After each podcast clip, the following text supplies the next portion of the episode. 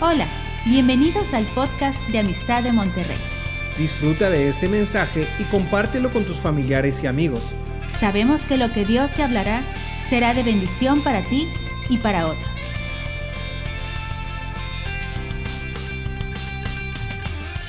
Vamos a abrir nuestra Biblia en el libro de Marcos, de Mateo, perdón, 5:13. Voy a predicar sobre somos la sal de la tierra. Y dice el libro de Mateo capítulo 5, versículo 13, así, vosotros sois la sal de la tierra, pero si la sal se desvaneciere, en otra parte dice que si se hiciere insípida, ¿con qué será salada? No sirve más para nada, sino para ser echada fuera y hollada por los hombres. Voy a citar un versículo similar, pero que habla acerca de la sal en Marcos 9, 49, lo vas a poder ver en la pantalla. Y dice así, porque todos serán salados con fuego y todo sacrificio será salado con sal. Buena es la sal, mas si la sal se hace insípida, ¿con qué la sazonaréis? Tened sal en vosotros mismos y tened paz los unos con los otros. Yo creo que muchos de nosotros hemos oído mucho acerca de la sal y sabemos que la sal es buena.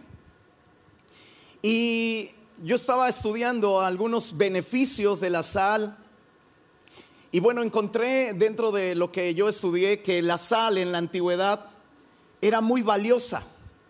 De hecho, de ahí viene y proviene la palabra salario, porque antes a los trabajadores se les pagaba con costalitos de sal.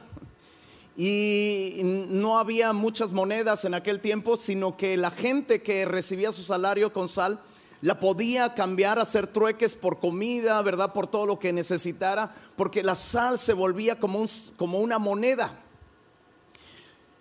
Pero también la sal servía para poder detener la corrupción, ¿verdad? No había ah, refrigeradores en aquel tiempo y la sal servía para poder detener, ¿verdad? La, la corrupción era algo que detenía, ¿verdad? se le ponía sal a la carne, por ejemplo, y la, la, carne no se echaba a perder, sino que se conservaba, era como un conservador.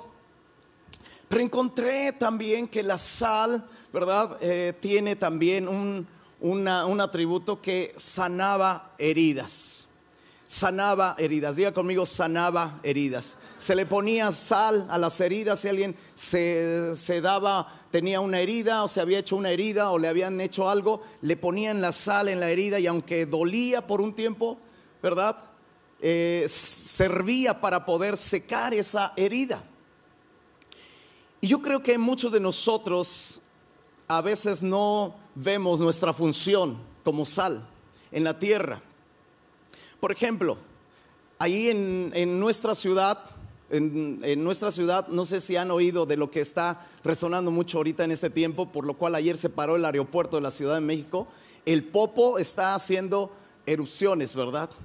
Y está eh, sacando un vapor de humo que lleva en sí este, ceniza y esa es perjudicial para la salud, es perjudicial para los aviones y, desgasta, ¿verdad? Desgasta las turbinas de los aviones y los puede hacer, ¿verdad? Echar a perder. Y separado, ayer venía, iba a venir uno de, mm, uno de nuestros colaboradores, que es mi yerno, venía para estar con nosotros, estar aquí, y de repente pues no pudo salir porque se paró todo el aeropuerto. Pero yo estaba analizando eh, el, que si la sal, ¿verdad? Está puesta para ser un conservador. Y nosotros estamos prácticamente, tenemos la escuela a las faldas del volcán, un poquito lejos, pero está, está ahí nuestra escuela.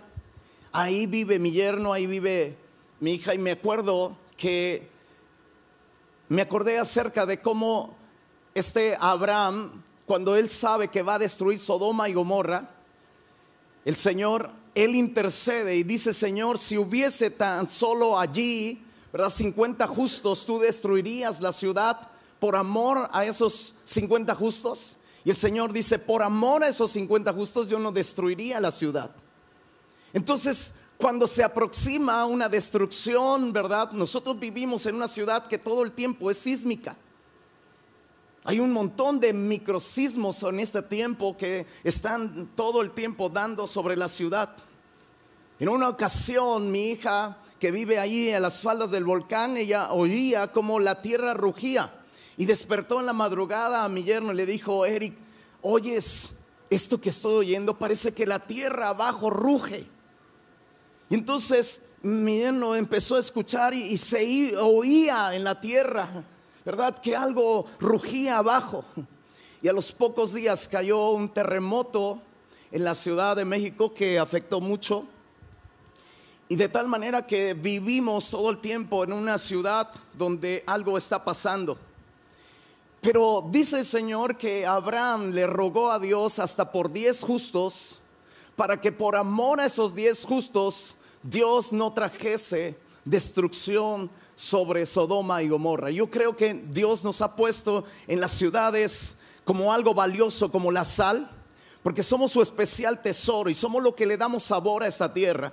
Y cuando hay familias, ¿verdad?, que caminan en la voluntad de Dios, usted detiene la corrupción, ya sea en una empresa, ya sea en el gobierno, ya sea en la comunidad donde usted vive, usted tiene que ser la sal de la tierra y usted tiene que detener la corrupción en ese lugar, tiene que detener el juicio sobre esas familias, porque los juicios de Dios están llegando sobre las familias están llegando sobre los hogares y venimos saliendo de una pandemia, ¿verdad? Y, nosotros como iglesia, como familias en Cristo, como justos, somos los que detenemos la corrupción. También nosotros como sal de la tierra, ¿verdad? Somos instrumentos de sanidad. Porque en una ocasión la Biblia nos habla en el segundo libro de Reyes donde Eliseo viene de haber recibido el manto de Elías y dice que los hombres de la ciudad que estaba ahí en Jericó le salieron al encuentro y le dijeron, el lugar donde estamos es bueno, pero la tierra es estéril. ¿Verdad? Y las aguas de esa ciudad, los manantiales producían muerte y producían enfermedad. Y la escritura menciona acerca de cómo Eliseo tomó, dice, traedme una vasija nueva y echad en ella sal y fue a los manantiales y la echó e hizo un decreto diciendo, en estas aguas no va a haber más muerte ni más enfermedad. Y dice que desde ese día la historia de esa ciudad cambió por la palabra y el decreto de Eliseo. Pero me llama la atención que utilizó una vasija nueva y echó en ella también sal, de tal manera que nosotros podemos detener la muerte, ¿sí o no? Detenemos, podemos detener la enfermedad. Yo recuerdo una ocasión que estaba una familia de la iglesia, me fue a buscar y me dijo, pastor, mi suegro está, eh, eh, era un muchacho, me dijo, mi suegro está muriéndose, ya los médicos ya lo dieron por desahuciado y yo quisiera que usted fuese a, darnos una palabra, la familia están en el hospital, están muy mal porque mi suegro ya va a morir. Entonces yo voy y cuando estoy ahí con la familia, ahí afuera del hospital, me acuerdo que el Señor me dijo, ¿qué vienes a dar? Palabras de consolación o vienes a orar por un enfermo. Yo puedo levantar a ese hombre. Le están robando el diablo 13 años de vida. Y entonces yo le pregunté, ¿cuántos años tiene tu papá? A la, a la hija. Y le dice, tiene 57 años. Le digo, no voy a orar por palabras de consolación. Sé que han dado los diagnósticos que él va a morir. Pero Dios me está diciendo que yo entre y ore y que quebrante el espíritu y la sentencia de muerte que hay sobre él. Entonces, yo entré al hospital, me autorizaron y cuando yo entro a terapia intensiva, lo encuentro al hombre entubado con un olor fétido tremendamente porque él estaba enfermo del hígado y algo estaba pasando. Entonces, yo entro y apenas voy a orar y un médico se acerca y me dice, ¿qué vas a hacer? Y le digo, voy a orar. Dice, no puedes orar. Le digo, ¿y por qué no? No puedes orar. Dice, además, ya voy a vamos a limpiar este lugar, así que te pido que salgas. No puedes orar ahorita. Le digo, déjeme solamente cinco minutos. No puedes orar. Te voy a invitar a que salgas, por favor. Y si quieres, al rato regreso. Digo, ¿en cuánto tiempo regreso? Dice, en una hora y media. Pues casi se acababa la visita, ¿no? Pero le dije, ok, regreso en una hora y media. Y no me salí. Y empecé a caminar todo el hospital general y empecé a orar, atando el espíritu de muerte. Y empecé a orar, empecé a orar, empecé a orar. Y después de ese tiempo regresé otra vez a terapia intensiva, me metí y estaba ya limpio todos los cubículos de ahí de terapia intensiva. Y cuando veo al hombre, ¿verdad? al hermano ahí otra vez, ¿verdad? Igual la misma condición, empiezo a orar. Y empecé a orar y empecé a orar y solamente hice una pequeña oración porque ya había pasado una hora y media orando afuera. Y dije, Señor, yo declaro vida sobre este hombre. Yo declaro vida, yo declaro que ese ladrón que le quería robar 13 años, porque la Biblia dice que nuestra vida alcanzará los 70 años y los robustos hasta 80, ¿verdad? Y los más, ¿verdad? Fuertes, así como su pastor, yo creo que van a llegar como a ciento y pico de años. Y decreté, Señor, en el nombre de Jesús, ese robo de años sobre él. Y en ese momento, ¿quién crees que llegó? El mismo médico. Y me dijo, te dije que no podías orar. Y le dije, ya oré. Y, y seguí caminando, me salí. Ese era un día sábado. El día domingo estaba yo predicando en la iglesia y de repente entra corriendo una mujer, ¿verdad? Era la hija de ese hombre, de ese hermano, gritando, pastor, un milagro, un milagro, un milagro. Mi padre tuvo una repentina, ¿verdad? Sanidad que los médicos están asombrados y ya lo pasaron a piso. En un rato, en un rato, en un instante. Dale un fuerte aplauso al Señor. Dios puede cambiar tu historia. Dios puede cambiar la historia de un matrimonio cuando alguien que es sal empieza a venir y entrar y a declarar la palabra de Dios sobre ese matrimonio. El consejo sobre ese matrimonio. El consejo sobre una empresa que está siendo destruida por su economía, por sus finanzas. Hay una muchacha ahí en la iglesia en la cual en la pandemia dice que su, el dueño de la empresa iba a cerrar y llamó a la mayoría de los empleados de confianza y les dijo, vamos a tener que cerrar la empresa y vamos a tener que despedir a toda esta gente. Y dice que a ella le entró una compasión de ver a la gente que estaba siendo despedida. Y cuando terminó él de decir eso, dice que ella se acercó a los dueños y les dijo, señores, con todo respeto, quisiera decirles, pedirles que no la despidiesen a esa gente. Esa gente necesita su trabajo, esa gente necesita que un milagro de provisión y ustedes son el medio y sé que lo que usted está diciendo puede ser verdad, pero conozco a Dios y yo a partir de este momento voy a empezar a orar. Déjeme entrar una hora antes a este lugar y yo voy a empezar a orar, a orar para que no se venga la quiebra este, esta empresa. Déjeme orar y después de unos, un tiempo que usted me deje orar y que veamos cómo están las finanzas, si usted no puede sostener, ¿verdad? Todas las familias, entonces haga lo que usted quiere, pero déjeme venir a orar por la empresa. Y la muchacha empezó a orar, se juntó con algunos cristianos que iban a ser despedidos también y empezaron a orar, a orar, a orar por esa empresa. Y esa empresa no solamente no solamente no se fue a la quiebra, sino que esa empresa empezó a crecer de una manera tan grande, ¿verdad? Que tuvo una tremenda bendición en la pandemia. Pero alguien intercedió, alguien entró a ese lugar, alguien quitó la ruina de esa empresa. Somos la sal de la tierra. Y dice la Biblia que si la sal se hiciera insípida, ¿con qué se sazonará? ¿Para qué sirve? Ya no sirve para nada, sino que sirve para ser solamente hollada y sacada afuera, verse por los hombres, pisada por los hombres.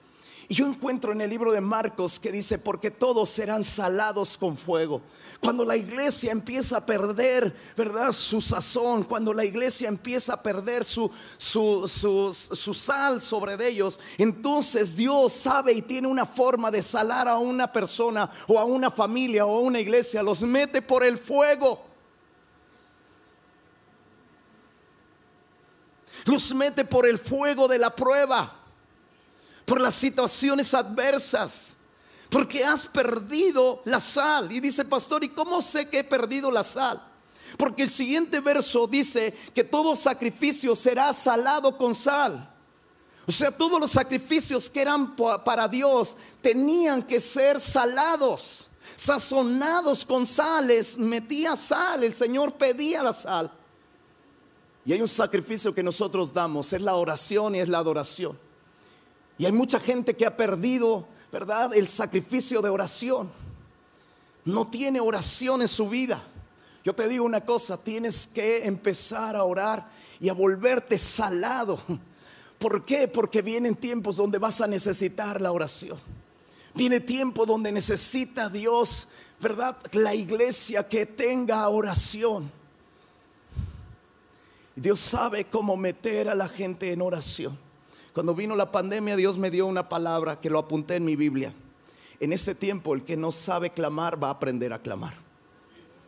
Y yo creo que se aproximan tiempos donde la gente, si no tiene los hábitos de oración, va a aprender a orar. Vienen tiempos. La alabanza, la adoración. Muchas veces perdemos el sabor de la adoración, el sabor de la oración. Venimos a la iglesia, no adoramos, no levantamos nuestras manos, casi no nos postramos, ¿verdad? No sentimos la inspiración de postrarnos, de tirarnos al piso, de adorar con todo nuestro ser, ¿verdad? De derramar nuestras lágrimas. Muchas veces hemos perdido el deseo de adorar en espíritu y en verdad. Venimos a la casa de Dios ¿verdad? Y estamos adorando. Y no estoy diciendo solamente de esta iglesia, estoy hablando de en general. Nuestra iglesia a veces pierde el sentido de lo que venimos a hacer a esta casa y venimos a adorar al aquel que murió en una cruz.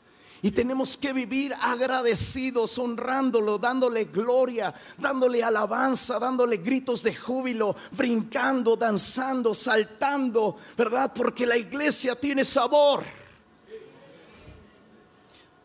en nuestra iglesia, una vez un hombre, un viejito, se convirtió a Dios. Se convirtió toda la familia por una, de sus hijas que cayó, se endemonió y nos mandaron a llamar. ¿Y qué le pasó a nuestra hija? La liberamos y cuando se convirtieron a la iglesia, ellos llegaban. Y me acuerdo cómo danzaba el viejito, ¿verdad? Así como si estuviera con, un, con sabor a matancera, ¿no? Pero le, le metía una, un sabor a su alabanza, ¿verdad? Que, tú lo veías y estaba bien, estaba viejito. Y estaba bien, pero le hacía y se movía y le danzaba y, contagiaba y no veías y decía, wow, me dan ganas de danzar así, ¿verdad? Porque a mí me gustó mucho la cumbia cuando era joven. Y a muchos de nosotros nos gustó también, yo estoy seguro aquí, pero usted a veces parece un palo. Ya no adoramos como debería de ser, ¿verdad? Antes para el mundo le damos y nos volteamos y hacíamos no sé qué, pero cuando venimos a Cristo, todo ahí seco, amargado. Pero ese viejito le daba sabor, le daba sabor a la alabanza, le daba sabor a lo que le adoraba a Dios. Y ese hombre, me acuerdo cuando lo fui a visitar un día al hospital porque tenía diabetes y había perdido casi la vista. Y tenía una Biblia de este tamaño así ¿verdad? Y tenía al lado una lupa. Porque eh, él había perdido la vista, pero tenía tanta pasión por la palabra de Dios que él leía la palabra de Dios en el hospital con lupa, una lupota así. ¿eh? Y él tenía así, ¿eh? y le digo, hermano, ¿está leyendo la Biblia aquí? Dice, sí, hermano, tengo, una, tengo un hambre por leer la palabra de Dios. Estaba a punto de morir. Y dice, solamente le estoy pidiendo a Dios que me deje salir porque ya tengo ganas de adorar a mi Dios. Amado, a veces perdemos el sabor. A veces ya no tenemos el sabor, ¿verdad? De antes. lo que hacía el hambre de poder ir a la iglesia, de poder adorar, de poder cantar, de poder exaltar, de poder brincar, de poderle dar gritos de alabanza, gloria a Dios. Así, ¿verdad? A veces la iglesia pierde el sabor. Y otra de las cosas dentro de la sanidad, voy a tocar un tema sobre las ofensas. La última parte, lo que me queda Ah, eso, eso me queda. wow, aquí se va bien rápido el tiempo. Aquí, sí son saludos de 30 minutos. ¿eh? Mateo 6:12 dice, y perdonad nuestras deudas. Cuando Jesús está hablando del Padre nuestro, dice, perdónanos nuestras deudas como también nosotros perdonamos a nuestros deudores no nos metas en tentación, mas líbranos del mal, porque tuyo es el reino, el poder y la gloria por todos los siglos. Amén. Y dice el verso 14, cuando termina Jesús el Padre nuestro, entonces hace énfasis en uno de los versos de enseñanza, ¿verdad? del Padre nuestro. Y dice, porque si perdonáis a los hombres sus ofensas, os perdonará también a vosotros vuestro Padre celestial. Mas si no perdonáis a los hombres sus ofensas, tampoco vuestro Padre os perdonará vuestras ofensas. Y estuve estudiando la palabra ofensa y la palabra ofensa tiene tres significados que me parecen muy interesantes. La palabra ofensa quiere decir dar un golpe. Cuando la iglesia entiende que somos la sal de la tierra, muchas veces corremos el peligro, ¿verdad?, de ser golpeados. Literalmente y a veces también espiritualmente, porque la palabra de Dios dice que hay palabras de hombres que son como golpes de espada. Cuando tú eres un cristiano y tú no tienes sazón en tu vida, tú golpeas con tus palabras, golpeas a tu esposa con tus palabras, golpeas a tus hijos con las palabras. Golpeas a tus empleados con las palabras, golpeas a, tus, a las personas que están cerca de ti con golpes. Otro significado es mancha.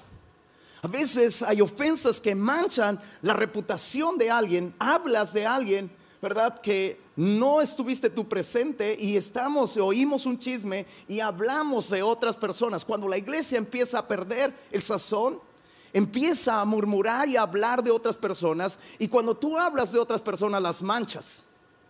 Y muchas veces llegan a nuestros oídos, ¿verdad? Las críticas o las murmuraciones o las falsas ofensas, ¿verdad? Falsas eh, testimonios que a veces la gente trae y dice sobre alguno de nosotros o sobre alguien y, lo, y sin saber tú estás haciendo que esa persona quede manchada. La otro significado es vestido de leproso. A veces que la ofensa es tan fuerte sobre una persona que lo que hace a los leprosos los aislaban, los metían, no, no podían convivir con nadie porque estaban leprosos. A veces que ofendemos a alguien para que esa persona, la ofensa le daña tanto su corazón que se vuelve como un leproso, se aísla, se va, se, se aleja de las personas. Muchas veces cuando nosotros ofendemos a nuestros hijos de una manera implacable y el hijo se ofende tanto que se vuelve como un leproso, se aleja, se aleja de tu persona, se aleja de tu vida. Es azote, es herida, es llaga, es como una plaga. La siguiente palabra, que el significado de la palabra ofensa, es separarse de la autoridad justa. Muchas veces la, autoridad nos llama la atención y nos ofendemos. Y eso hace que te apartes de la autoridad. Cuando tú estudias sobre el pasaje de cómo Juan, cómo, cómo el Señor Jesús, cuando la mujer que derramó el perfume a los pies de Jesucristo, de, de gran precio, los evangelios dicen que Jesús reprendió a sus discípulos porque ellos la querían parar y alguien dijo, ¿verdad? ¿por qué no se vendió este perfume? Si se hubiera repartido y darse a los pobres. Pero el Evangelio de Juan declara que el que dijo esa palabra fue Judas Iscariote. Y cuando Jesús le dice, déjala, no se lo dice a todos los discípulos, sino se lo dice a, a Judas. Y cuando le dice Jesús a Judas, déjala, esa palabra quizá en el tono de voz fue muy fuerte y él se sintió ofendido, que de tal manera que el siguiente verso es que Judas fue a los fariseos y, los, y entregó a Jesús y hizo el trato de entregar a Jesús por 30 monedas. Judas se volvió un traidor después de que Jesús le dijo, déjala. Y muchas veces hay gente que se ofende cuando la autoridad le llama la atención y lo que hace la ofensa es separarse de la autoridad y muchas veces te hace, ¿verdad?, que ese demonio te haga un rebelde. Qué silencio. Y uno tiene que tener cuidado con la ofensa porque la ofensa es el asesino de la iglesia. Me llamó la atención esta palabra porque la ofensa quiere decir apostatar. Apostatar. Y yo encuentro en la segunda carta tesalonicenses dentro de las señales que van a hacer y van a suceder para eh, antes de que venga Jesús, dijo, nadie os engañe, dice en la segunda carta, capítulo 2, verso 3, nadie os engañe en ninguna manera, porque no vendrá sin que antes venga la apostasía. Cuando tú hay personas que se ofenden tremendamente, se van de la iglesia, se se vuelven apóstatas, se vuelven, se separan. La palabra apóstata quiere decir divorcio y por eso estamos viviendo los tiempos de más divorcios en este tiempo. Porque hay gente que se aparta y se divorcia de la doctrina de Cristo porque alguien le ofendió, porque alguien le dañó. Y hay algunos que agarran otras doctrinas cerradas, que no son la doctrina de Cristo y ellos empiezan a judaizar, ellos empiezan a hacer cosas que se desvían de la verdadera doctrina de Jesucristo porque se vuelven apóstatas. Y la Biblia menciona que la apostasía está acercándose y va a tener un auge tan tremendo donde toda esa gente que antes estuvo en la iglesia se va a ir de la iglesia. Y por eso nosotros tenemos que tener cuidado con la ofensa. ¿Alguien me puede ayudar con el teclado? Proverbios 18, 19, me impacta este verso en Proverbios. Dice, un amigo ofendido es más difícil de recuperar que una ciudad fortificada. Estoy leyendo la NTV. voy a repetirlo, un amigo ofendido es más difícil de recuperar que una ciudad fortificada. Las disputas separan a los amigos como un portón cerrado con rejas. Wow. Rusia ya lleva casi un año, no sé si un año completo, tratando de conquistar Ucrania, tomarla, no ha podido. Pues todo dice que un amigo ofendido es más difícil de recuperar que tomar una ciudad. Porque la ofensa tiene el poder de matar el amor. Tiene el poder de destruir la amistad. Y yo creo que nosotros tenemos que hacer de nuestro corazón y pedirle a Dios que nos dé un corazón inofendible y una boca que no ofenda. Yo tengo un equipo longevo, yo creo en los equipos longevos.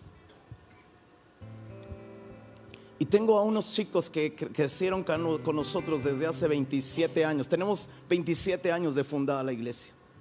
Pues yo, la mayoría de mis pastores llegaron en ese tiempo. Pero nosotros tomamos un dicho que un día, cuando entendimos este poder de la ofensa, y dijimos, nosotros vamos a ser inofendibles. Y tenemos un dicho que cuando alguien es llamado o llamado la atención, le decimos, no mudes tu rostro. ¿Verdad? Porque Caín salió, ¿verdad? Después de que Dios vio la ofrenda de Caín y de Abel. Dice que Caín vio que Dios había, le había agradado la ofrenda de Abel y salió y mudó, mudó su rostro porque Dios le dijo, ¿por qué mudas tu rostro? Le afectó tan tremendamente que él inmediatamente tramó y hizo un plan para matar a su hermano. Dios nos ha dado el ministerio de la reconciliación. Dios quiere que la iglesia funcione como reconciliadora. Una ocasión llamé a una familia porque yo oí, ¿verdad? Que los, que los muchachos me dijeron, pastor, esta familia habló mal de esta otra familia y ya se van los, la familia de la iglesia. Entonces lo llamé a mi oficina y habíamos tenido un, un, evento que se llama de misiones. Y los llamé después del evento y ellos se sentaron allí. Y cuando les pregunté acerca de qué había pasado, ellos me dijeron, pastor, cuando nosotros lo supimos que esa familia se había ofendido, nosotros le lloramos a Dios, empezamos a pedirle perdón a Dios. Sentimos una carga por esa familia y empezamos a entrar en un ayuno y nosotros dijimos, no vamos a dejar que esa familia se dañe y seamos de tropiezo para ellos. Vamos a pedirle a Dios que recuperar esa familia. Y entraron en un ayuno y cuando terminaron el ayuno buscaron a esa familia y les pidieron perdón. Y dice, déjenos perdón, déjenos lavar sus pies. Nosotros los ofendimos, perdónenos. Y la familia dijo, mire hermanos, no necesitan hacer eso. Dios nos habló en el evento de misiones y no vamos a irnos de la iglesia. Pero la familia les dijo, me impactó que ellos se humillaron y buscaron la forma de poder reconciliar para que no fueran piedra de tropiezo y para que esa familia se fuera de la iglesia. Ellos reconocieron su error. Pero ella le dijo algo, la, esposa le dijo, mire hermana, yo quiero decirle que yo voy a estar viendo que usted todos los días venga de su vida, venga a la iglesia. Y si algún día yo no la veo aquí en la iglesia, yo voy a ir por usted a su casa y le voy a motivar para que siga viniendo a la iglesia. Yo no quiero que jamás mis, mis palabras le afecten tanto para poderse un día que el diablo recuerde y usted se vaya de la iglesia. Y dije, wow, porque esa es la forma correcta. Todos, dice Santiago, ofendemos muchas veces. Si algún hombre dice que no ofende, este es varón perfecto, capaz de refrenar toda su, su, cuerpo, toda su lengua. Pero hay algo que nos une, hermano. Es el amor y el amor es más grande que la ofensa. Cuando nosotros se ha escaseado y hemos perdido el sabor, nosotros vamos a estar disgustados y eso quita avivamiento a la iglesia. Porque tú no puedes traer tu ofrenda a la casa de Dios sin que antes te reconcilies con tu hermano. Deja ahí tu ofrenda y ve y reconcilia con tu hermano, reconcíliate con tu hermano y entonces ven y presenta tu ofrenda. Con este verso de Santiago 5:19. Dice, mis amados hermanos, si alguno de ustedes se aparta de la verdad y otro le hace volver, pueden estar seguros de quien haga volver al pecador de su mal camino, salvará a esa persona de la muerte y traerá como resultado el perdón de muchos pecados. Yo quiero que te pongas de pie.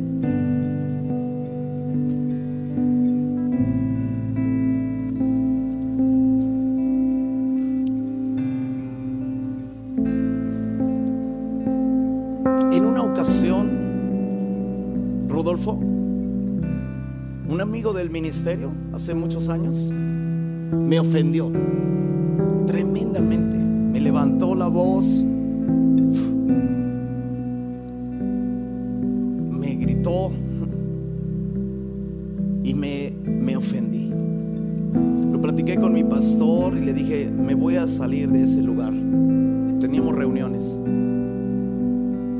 Y él me dijo, sí, está bien, salte. Y pasaron los años y pasaron varias, varias semanas, varios meses. Y un día predicó Enrique Bremer sobre la ofensa o algo parecido así. Y me dijo, esto no es una prédica, esto solamente no te puedes ir con la enseñanza y qué bonita enseñanza, tiene que ser práctica.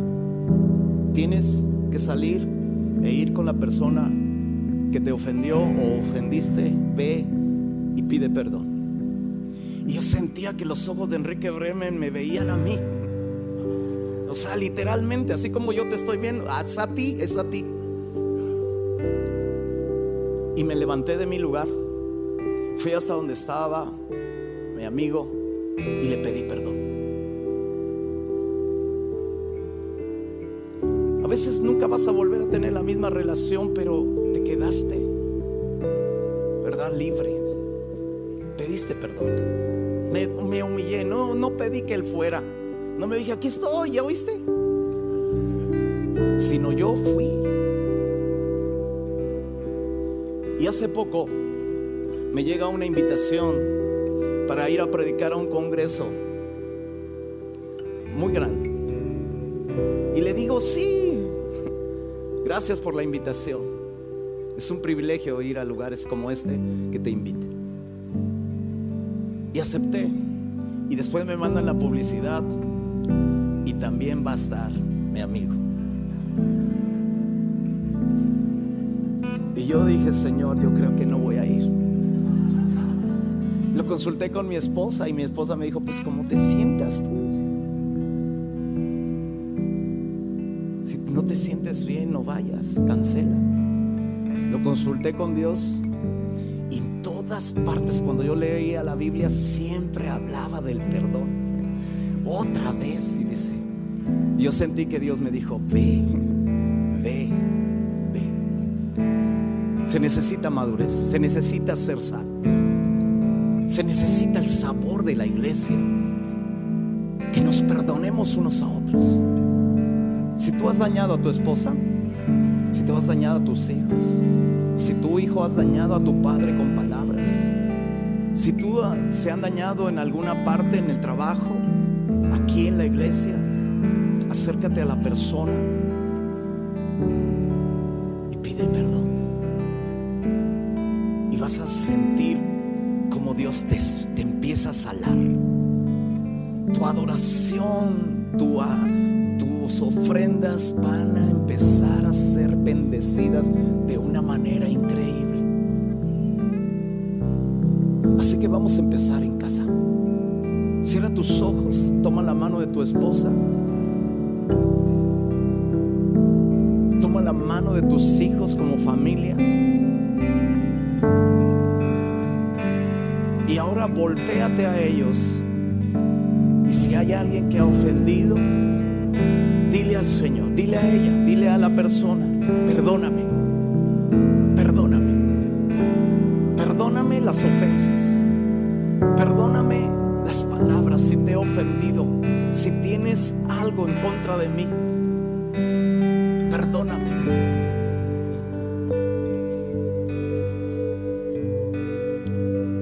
Padre, sálanos.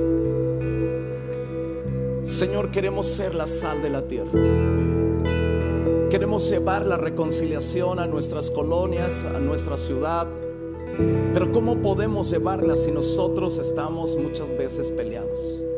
Pero el día de hoy, Señor, en este día, yo reconozco que he ofendido y pido perdón, Señor. Perdónanos, Señor, porque si tú perdonas tus ofensas y las ofensas, entonces el Padre también perdonará las ofensas, el Padre también perdonará las tuyas. Esperamos que este mensaje te ayude en tu vida diaria. No olvides suscribirte y seguirnos en nuestras redes sociales. Somos familia amistad.